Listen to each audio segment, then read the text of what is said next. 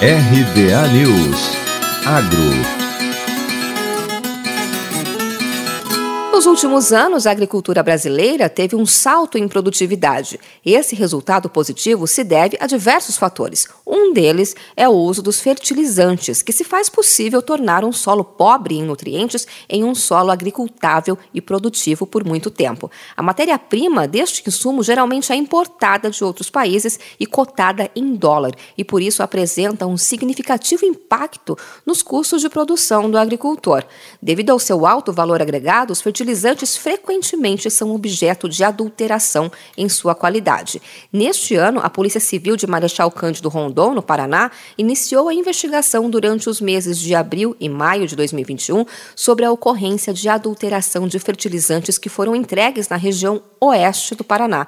A investigação agora vem se aprofundando a fim de identificar todos os envolvidos na ação criminosa. Até o momento, já foram identificadas seis cargas com valor aproximado de 90 61 mil reais cada, gerando aí um prejuízo de mais de meio milhão de reais.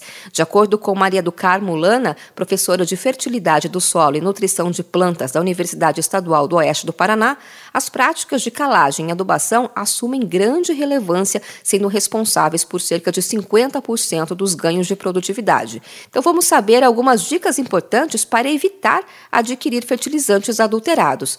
Sempre adquirir fertilizantes de empresas fabricantes registradas no Ministério da Agricultura, exigir a nota fiscal da compra desses fertilizantes, contratar empresas de transportes idôneas, pois é grande o indício de adulteração dos fertilizantes durante o transporte. Ao receber o fertilizante no comércio ou em propriedade rural, verificar se os lacres da carga conferem com o número identificado na nota fiscal. E para verificar a conformidade do fertilizante, o próprio agricultor pode realizar coleta de amostras e encaminhar para análise em um laboratório laboratório credenciado no Ministério da Agricultura. E se no momento da semeadura o agricultor observar problemas na característica do fertilizante, é importante suspender a utilização desse fertilizante e entrar em contato com a empresa que comercializou esse produto. Tudo isso para evitar a compra de fertilizantes adulterados. De Campinas, Luciane Yuri.